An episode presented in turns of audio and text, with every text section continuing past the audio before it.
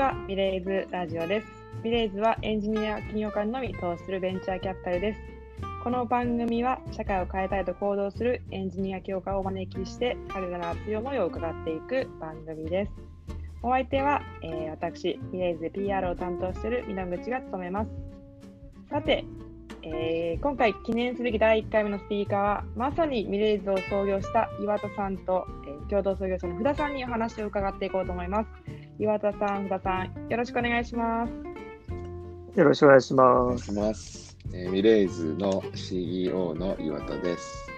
よろしくお願いします。よろしくお願いします。えー、ミレイズベンチャーパートナーで CT をしている福田です。よろしくお願いします。はい、よろしくお願いします。二人ともですね、以前からラジオをやってい、えー行きたいという声を伺ってたので、本日、満を持して、その第1回目のスピーカーとして来ていただきました。ありがとうございます。お願いします。お願いします。で、えーまずですね、このラジオを聞かれている方の中ではですね、ミレイズについて初めて耳にするっていうことも方も多いと思うので、簡単に、えーミレイズの紹介を岩田さんにしていただきたいと思います。岩田さん、お願いします。はい。えっ、と、ミレイズは、えっ、と、シード機のベンチャーキャピタルになります。まあ、会社出来たてとか、えーいわゆるシードラウンドで、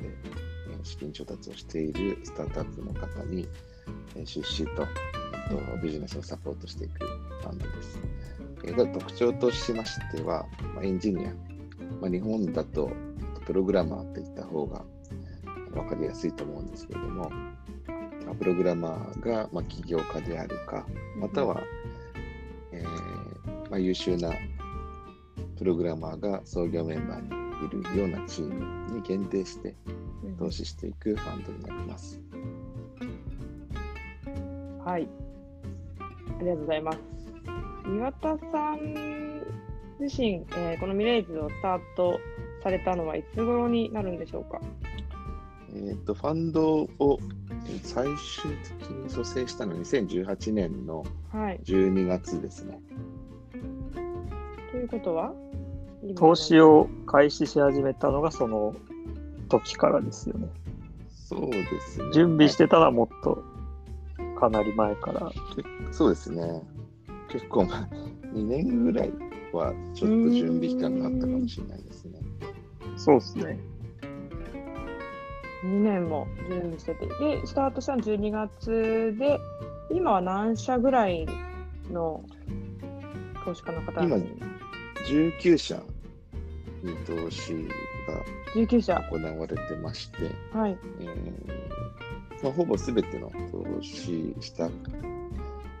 投資させていただいた企業は、うんうんあの見れずのウェブサイトで見ることができます。19社、以前伺った時はもうさらに増えてますね、さ数数社。そうですね、かなりペースは早いんじゃないかなと思ってます。うーん。なるほど、ありがとうございます。岩田さん自身、えーこのベンチャーキャピタルを始められたのが、えーまあ、去年の12月からということなんですけど、一昨年です。あ、おとしの失礼しました。その始められたきっかけも伺ってもいいでしょうか？はい、えーっと、僕はアトミコっていう、まあ、ヨーロッパのベンチャーキャピタルにいまして、そちらでパートナーをさせていただいておりました。で、そこのの、えっと、ファンドからは、日本だとスマートニュースに投資を担当したりしていたんですね。で、まあ、そのファンドはとっても大きいファンドで、もともと日本のスタートアップのエコシステムとか、まあ起業家を応援したいなとか、えーもっと起業家を増やしたいなという思いがあったんですけど、まあなかなかアトミコの投資の単位が大きすぎてですね、日本のスタートアップが必要としている、まあ、特にシード機の日本のスタートアップが必要としている額だと合わないっていう、ちょっと多すぎるっていううんなるほど。まあ、それがあって、まあ、アトミコを通じてだとなかなか日本のスタートアップエコシステムに貢献するのが難しいかなと思って、えーまあ、シード機の、うんうんまあ、日本のファイナンスの状況に合ったような金額で投資できるようなファンドをやりたいなというのが、まあ、一番最初のきっかけです。はい、そういうことを思いながらアドミコのパートナーとしてやられていて、ではい思い立ってからその数年準備されたたということなんですね。そうですね。はいはい、ありがとうございます。で、えーそのベンチャーキャピタルを一緒に創業された福田さんも、えー今この場にいていただいてますが、福田さんと岩田さんの出会いってどどういったタイミングだったんでしょうか？これは岩田さんから。もともとは、はいはい、えっと、あの、アトミコにいるときにですね、えっと、ちょっと日本のうんうん。今、繰り返しになるんですけども、起業家精神みたいなものをもっと日本人が持った方がいいんじゃないかと。いう、もっと自分の頭で考えて、うんうん。ものを作っていくとか、うんうんでそれで、まあ、社会のために、えー何が貢献できるのかっていう、マインドセットをもっと広く日本人は持つべきじゃないかなと思ってまして、うんうんまあ、そういう活動を、えー始めたんですね、うんこのミレイズの VC の前に。それが未来スケープっていうものなんですけど、まあ、その未来スケープのウェブサイトを作るときに、うんうんまあ、今日あの知人から紹介してもらったのが福田さんだった。そうなんですね。なるほど。なんかミレイズと全然考えてない、まあ、つながってはいるんですけど、あの、まあ、根っこは同じなんですよ。うーんまあ、考えてることも似てたし、まあ共感してもらいましたし、で結局その時は一緒にやらないっていう、なるほど。アドバイスもらってへあったっていうーのは、そうですね。僕が普通にエンジニアとして、はい。あの、岩田さんがこういうサイトを作りたいっていうので、あの、うんうんうんあそういうどういう、こういう技術がこう、いいんじゃないかみたいなのを、まあ、話して、うんうんうんその後、その時僕も、えっ、と、起業してたので、うんえーそれも教育系の会社なので、うんうんうんでそこでまあ、そういう教育の話とかをうんうんうんしてっていう、あの、普通の、なんでしょう、お友達というか、あの そういう感じでしたね。なるほど。かなりね、かなり渋いはい。喫茶店であった記憶が、あそうですね。どこだか覚えてない。結構マニアックな場所に、喫茶店に行って、した岩田さんがいたって感じですね。その時は特にこう、あの岩田さんはそのヨーロッパのアトミコの、えーうんうんあの、投資家ですね。うんうんうんただまあ、おどっちもプログラマ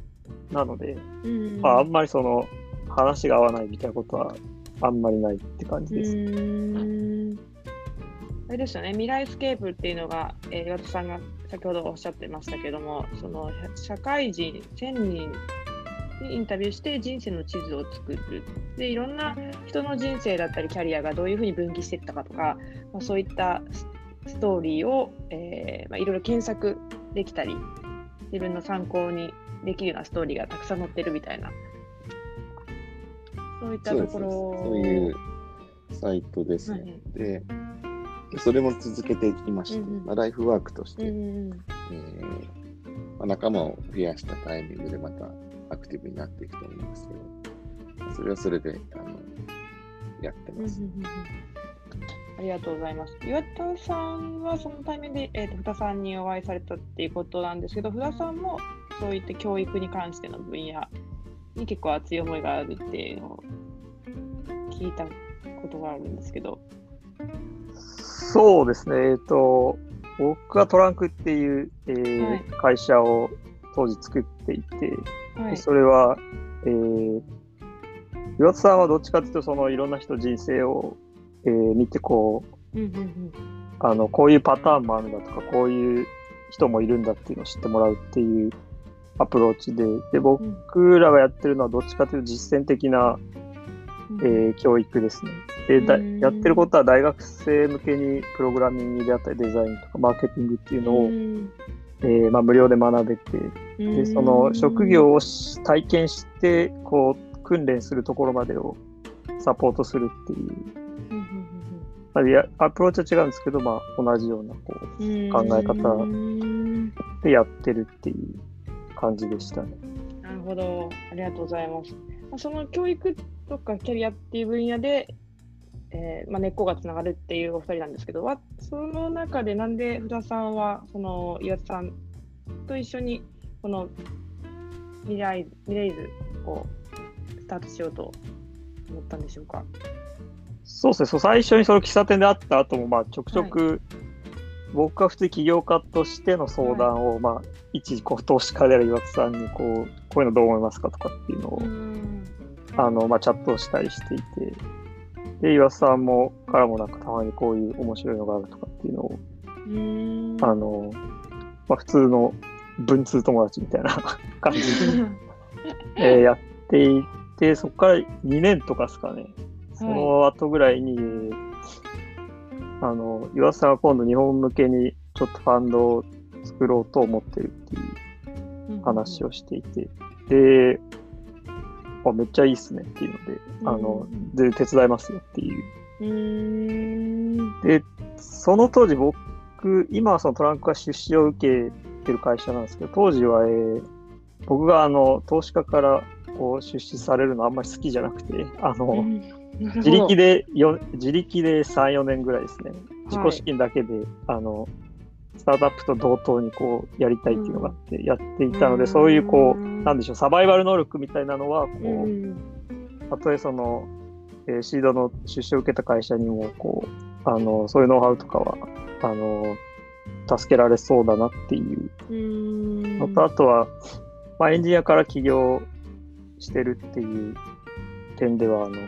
ターゲットがその方向けの、えーベンチャーキャピタルなので、うん。あの、割と自分がこう、協力できそうなところがあるなっていうところですね。うん。そうですね、僕はその未来スケープもアトミコもやりながら、あの東大の先端研っていうところに当時いまして、多分ね、その話したのはコマパだった気がするんですよ。ああ、そうですね。福田そうですねさんが来ていて、でその時にそのちょっと考えを言って、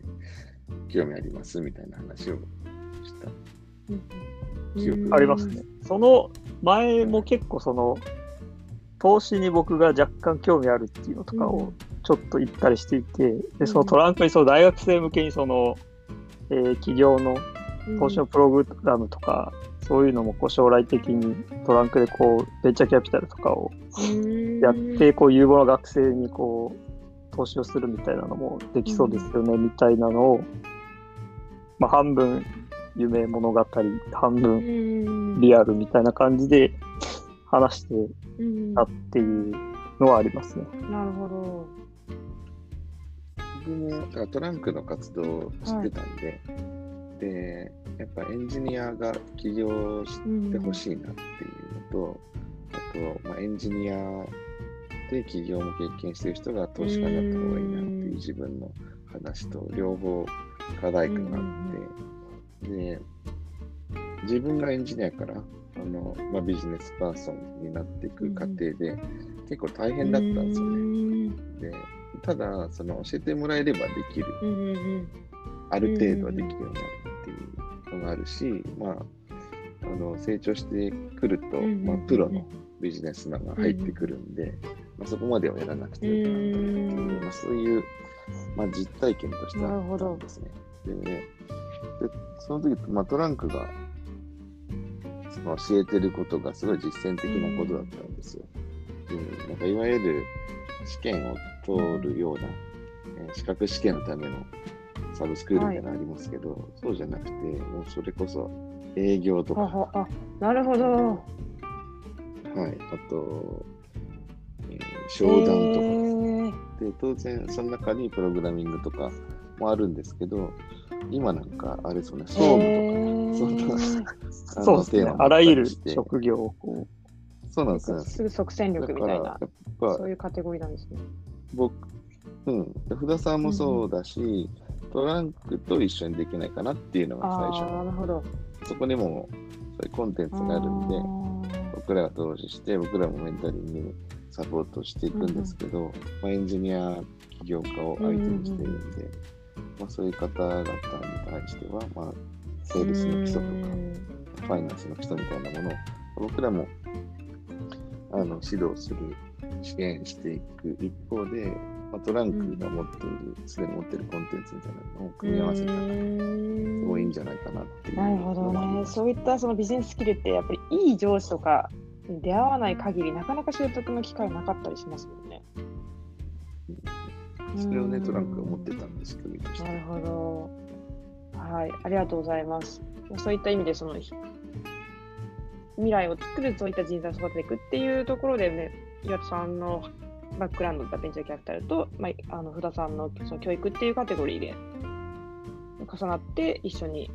スタートしようということになったんですね。そうですね。やっぱりそれぞれ持ってるアセットをよく考えた方がいいと思うんで、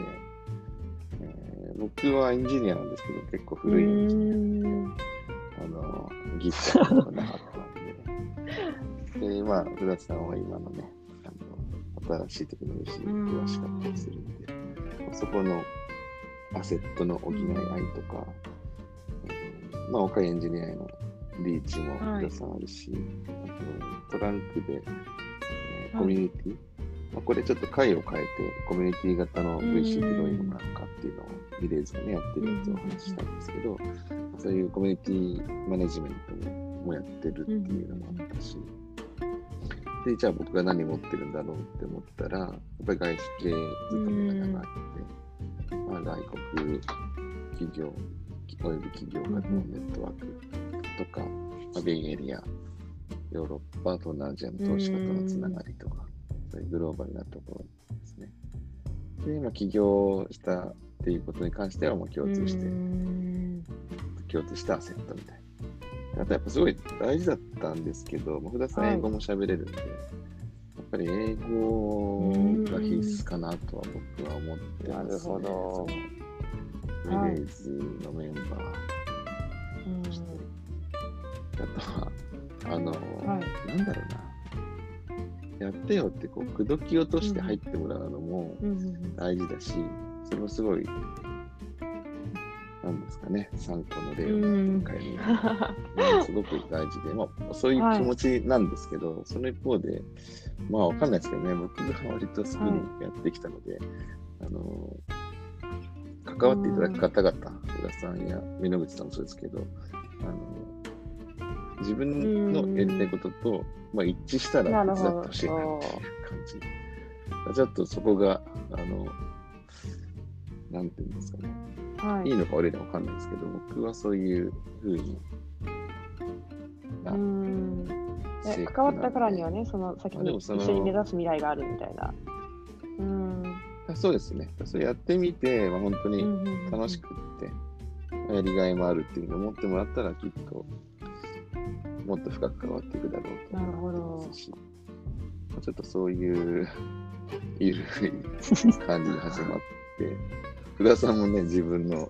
トランクっていうスタートアップがあったんですけど、海野口さんも週、はい、週、はい、週4。別の、何日か別の会社が働いてるし、はい、でも、そういう感じなんじゃないですかね。その間に、なんだろうな、僕自身がなんかそのどっかに所属しちゃうと、うん、あのー、なんかやめられなくなっちゃうじゃないですか。だから、まあ、ちょっとドライに聞こえるかもしれないけど、そのやめてもいいよっていう状況で言いたいことを言って、あの、まあ、その、その時だと対等なんでね。だから、まあ、当然やめないでって方がいいですけど、ですけど、その、えー、お互いにすり合わせていくっていう期間は、特にこういう少数制でやっていくビジネスにとっては大事なんじゃないかなと思っています。はい、ありがとうございます。皆さんのそのチーム、迎えるチームについての考え方を伺いましたけど、実際にミレイズ、まあ、私も含めてミレイズのメンバーは、そういった社会を変えていこうとする人材を応援する。で、特にミレイズの場合は、えー、プログラマーで起業するっていう人材を、まあ、どんどん応援していく、彼らが活躍しやすい環境を作っていくっていうところをやっています。その中で、まあ、岩津さん、福田さんにそれぞれ伺いたいんですけど、こういうあの未来を目指していくという形で、なんか今、今後の展望とかイメージしていることがあれば、ぜひ、こういう人に会いたいなも含めてあれば伺いたいなと思うんですが、次は福田さんからいいでしょうか？はい。そうですね。僕は、あの、ソフトウェアが結構好きなので、えーあの、まあ、ソフトウェアの、えーツール系のですね、えーはい会社とかはいつも、えっと、探してますね。なるほど。全然ちょっと、ちょっと待ってちょっとかなりお好きだと思いますけど。そうですね。あの、海外のはい。とかはやっぱりバンバン新しい、あの、うんまあ、エンジニアで僕コード書いてると、ほぼ外国製のツールしか使ってないんですよね。えー、まあ、GitHub もそうだし、はい。えーまあ、エディターから何から、えーえー別にそんなにすごいこう技術があるよりかは、まあ、うん普通にこうエンエンジニアがこう欲しいものを作ったんだろうなっていう感じなんでこううんエンジニアも使う。でそこが、えっとなかなかこう日本だとあんまり最初の投資が受け入れなかったりそもそもこうお金にならないって言ってこう大体週末のプロジェクトにうん。したりっていううん。エンジニアの方が多いと思うんで、そこをこう、ちゃんと起業して、ん。でちゃんとあのマネタイズもできるっていうのは、えー割と海外の事例とかを見てうん。分かってきたので、えーそういうツール系のソフトウェアとかうんをこう開発したい人とかは、まあ、軽い最初はこうディスカッションとかでもいいんで、うんこう会えるといいなとは思ってますね。なるほど。今だったらオンラインお茶会もありですか？オンラインお茶会も、はい、ありですよ。わかりました。そういった方とカジュアルにどんどんお話ししていきたあ、いっていう。そうですね。そうですね。はい。ありがとうございます。岩はい。さんはいかがでしょまず、そうですね、あのエンジニア、企業にすごい向いてると思うんで、それをなんか、まずう認認識してほしいですよね。うん、やっぱり物が作れる人って本当強いと思うので、そう昔のはい本田宗一郎さんとか、ソニーの伊深沙さんとか、みんなこううんエンジニアが起業していって、まあ、僕らがそうだな、20代とか30代の頃って本当に日本製品に強くて、まあ、どこ行ってもあの日本の製品で溢れていたりしたんですけど、ソフトウェアになってしまって急になくなってね、今見回してみると使ってるのが Apple、Google、Facebook、Zoom。みんな外資系になっちゃって、本当昔のハードウェア時代の日本製品みたいな感じで、まあ、アメリカ製。品を中心に海外のものにソフトウェアではなってしまってるなと思います。でも、あ僕はそのスカイプにもってことがあるんで、やっぱりソフトウェアソリューションっていうのはすごく。可能性もあるし、えー日本のね、今ユニコーンになっている企業の多くは、スマートニュースのあの鈴木健さんや浜本海生さん、お二人とも超優秀なエンジニアですし、エンジニア起業している会社がユニコーンにね、ほとんどなっているっていう、ユニコーンのほとんどがエンジニアが起業しているっていうところを見ると、えーそういったユニコーンぐらいにスケールしていけるようなソリューションやプロダクトを思いついてうん見出せていけるのは、エンジニア起業家なんじゃないかなと思ってるんですね。だから、そうだな、なんか特別なことだうんだと思わずに、うんエンジニアが、まあ、起業すべきだと思います。起業をその一つのあの可能性として選択肢に入れておいてほしいなっていう。フリーランスになったなら、その先に起業もありますよっていう。まあ、そこのね、あの、ファーストステップをサポートするオンデックっていうアクセラレーター的なプログラムもイレージで用意してますので、はい、そういう方々まずマインドセットを変えて、はい。どんどん応はい募してほしい。ありがとうございます実際に、まあ、ビジネススキルがまだまだ足りなくても、そういったプログラムを活用したり、あとはその必要に応じて、ファイナンスだったり、営業だったりのスキルは、後々一緒につけていくっていうところを、まあ、伴伴走するのがミレーズなので、っていう、はい、お話を伺ってそうですね。えーたので、ぜひ、はいえーこれを聞いていらっしゃる方で、え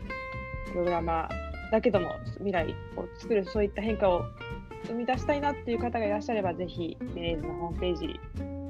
を見ていただければと思います。はい。